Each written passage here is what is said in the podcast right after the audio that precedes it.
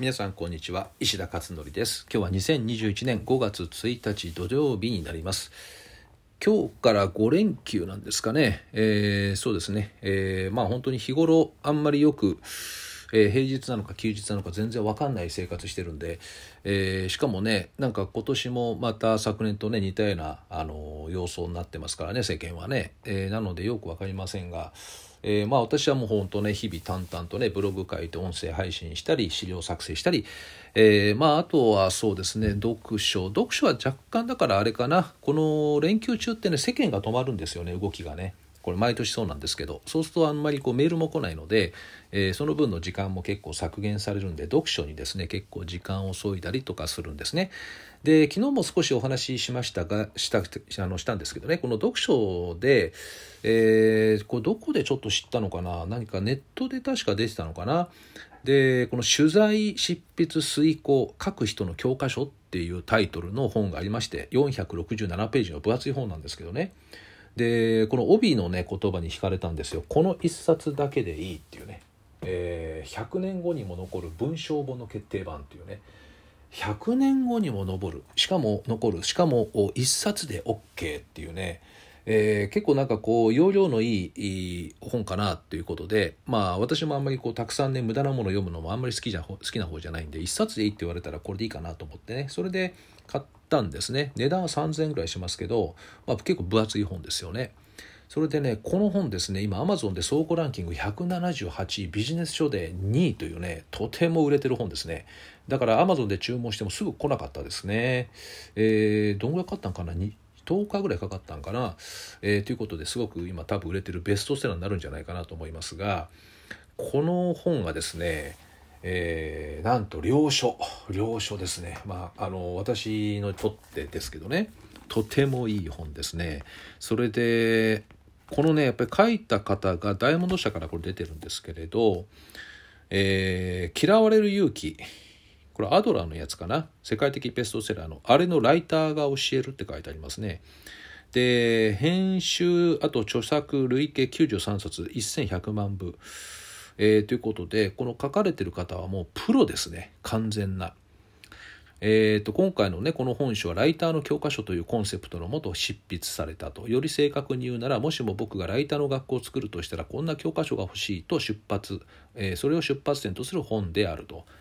取材執筆遂行の全3部ガイダンスまで含めると合計10章からなる本書が現役のライターや編集者はもちろんこれからその道を目指す人そして書くことで自分と世界を変えようとする全ての人たちに届くことを願っているという古賀さんの本です。えー、っとね本当に素晴らしかったですねまだあの素晴らしかったって過去形ちょっと使えないんですけどねまだ3分の1なんで。で、まあ、一気に読んでましたねここまで。3分の1だけで今160ページか。は読んでますね今一気にね。なのでただこの本で3回転読みたいなと思いまして、まあ、このゴールデンウィーク中にこれをちょっと精読したいというふうに思っています。でただこのライター向けの本ではあるんですけど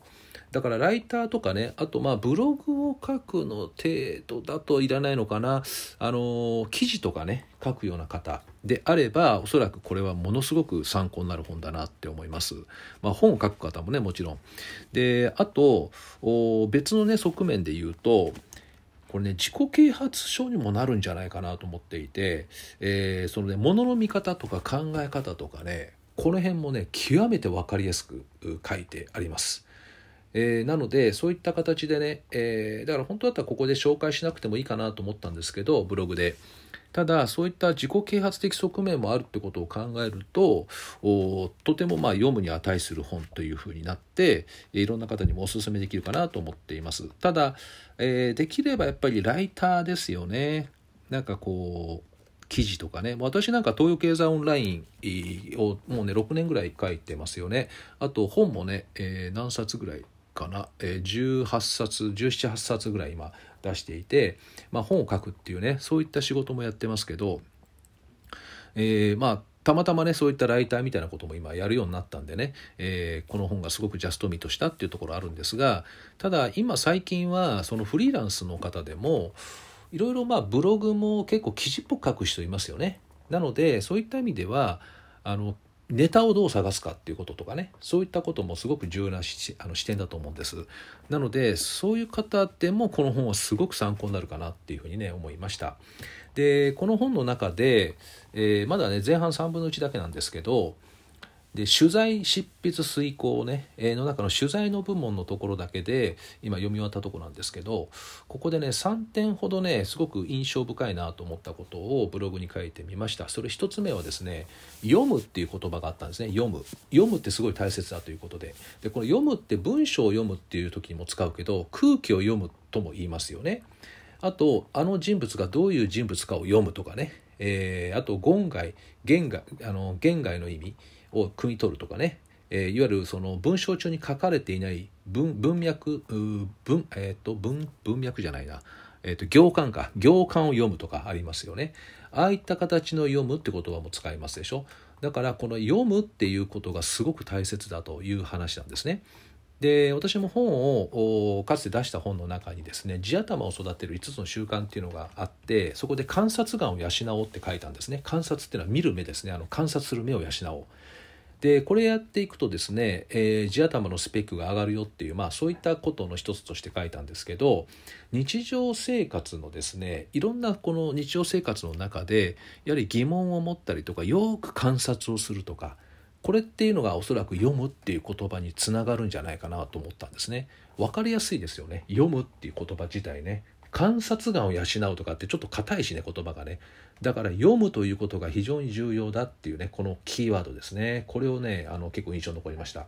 あと2つ目はですね形を重んじるよりも内面が重視っていうことでその中身がしっかりしてないといくら上手に書いても伝わらないっていうことなんですよね。で例えばあのそれでねこう取材をする時っていろんな情報をこう集めるじゃないですかでその時に、え取材をねした相手の方があのよくどこにも書いてあるねその方が出版してる本だったりとか記事とか読めば書いてあることばっかりがもしねそのインタビューでこう出てくるとしたらその取材っていうのはいい取材とは言えないというねことなんですよね。でそれって結局この聞き手側がですね聞きたいものだけをこう喋ってもらうみたいな感じになっていくと、えー、通り一遍のものになってしまうと。でそれよりも話をする側が自由に話をしてもらいながら上手にですねこちらがあの質問していくことによって話しやすい環境ができると相手のですねでそうするといろんな横道にそれたりするんだけどその中からいろんなもの情報が得られることでそのオリジナルのね、えー、要は題材が生まれてきたりすると。でそうすると非常に中身の深いね、えー、文章につながっていくっていうことなんですよね。だからこのいいいい文章を書こうとするよりもやはり中身がすごく重要であるっていうねこれはまあまさにその通りだなと思いましたね。あと自分の言葉で考えるっていうのがあってこれもすごいあのピンあの、ね、こう心に響くものでしたよね。えー、取材してねそのまま記事にするんじゃなくてそれを自分で咀嚼して自分の言葉で考えるというねでこれもね思いつくとこで言うと、えー、子どもたちにですね私がねこう授業で教えた後にあのどう分かった？って聞いて分かりました？って言ったらじゃあ自分の言葉で説明してみてっていう確認取るんですね。自分の言葉でって。だからこっちが言ったのをそのままなぞって喋るのは意味を理解したことにならないので自分の言葉で今の話ちょっと説明してみてっていうふうに言うんですね。でそうすると自分の言葉で語れれば意味がちゃんと理解できたっていうことになるっていうこれと結構ダブったんですよね。なので、えー、相手がこう言ったからってそのままただ書くんではなくてこれがどういう意図があってどういう意味を持って書いてるのかとかなんかそういったところを自分なりの言葉で、えー、こうね考えるっていうここの姿勢が重要ですよねっていうふうに書いてあるんですね。なるほどねと思いましたよね。あと他にもたくさんあるんですけどね。えー、そこでね結局領書っていうのは何なのかなって改めて考えた時にまずね、まあ、この本がね領書だと私は思ったんでね一つはね分かりやすい。読んでてすごく分かりやすい。それから、え、2つ目にですね本当はこうじゃないのって日頃思ってたことをはっきり書いてくれてる。やっぱりそうだよねっていう感じでね。であと3番目にですね、え、一方でその見失いがちな視点。あそういうものの見方があったのかみたいな。こういう見失いがちな視点も示してくれてるっていうこのね3つがね入ってってるなと思いました。まあこれ私のね独自の視点なんですけどね、えー、なので皆さんもですねなんかこのゴールデンウィーク中に何かいい領書に出会ってですね、えー、読書が楽しみになるなんていうねことができたらいいなってね思いました。さて、えー、ということで約10分も終わりですね時間ですねはいではまた明日、えー、お会いしましょう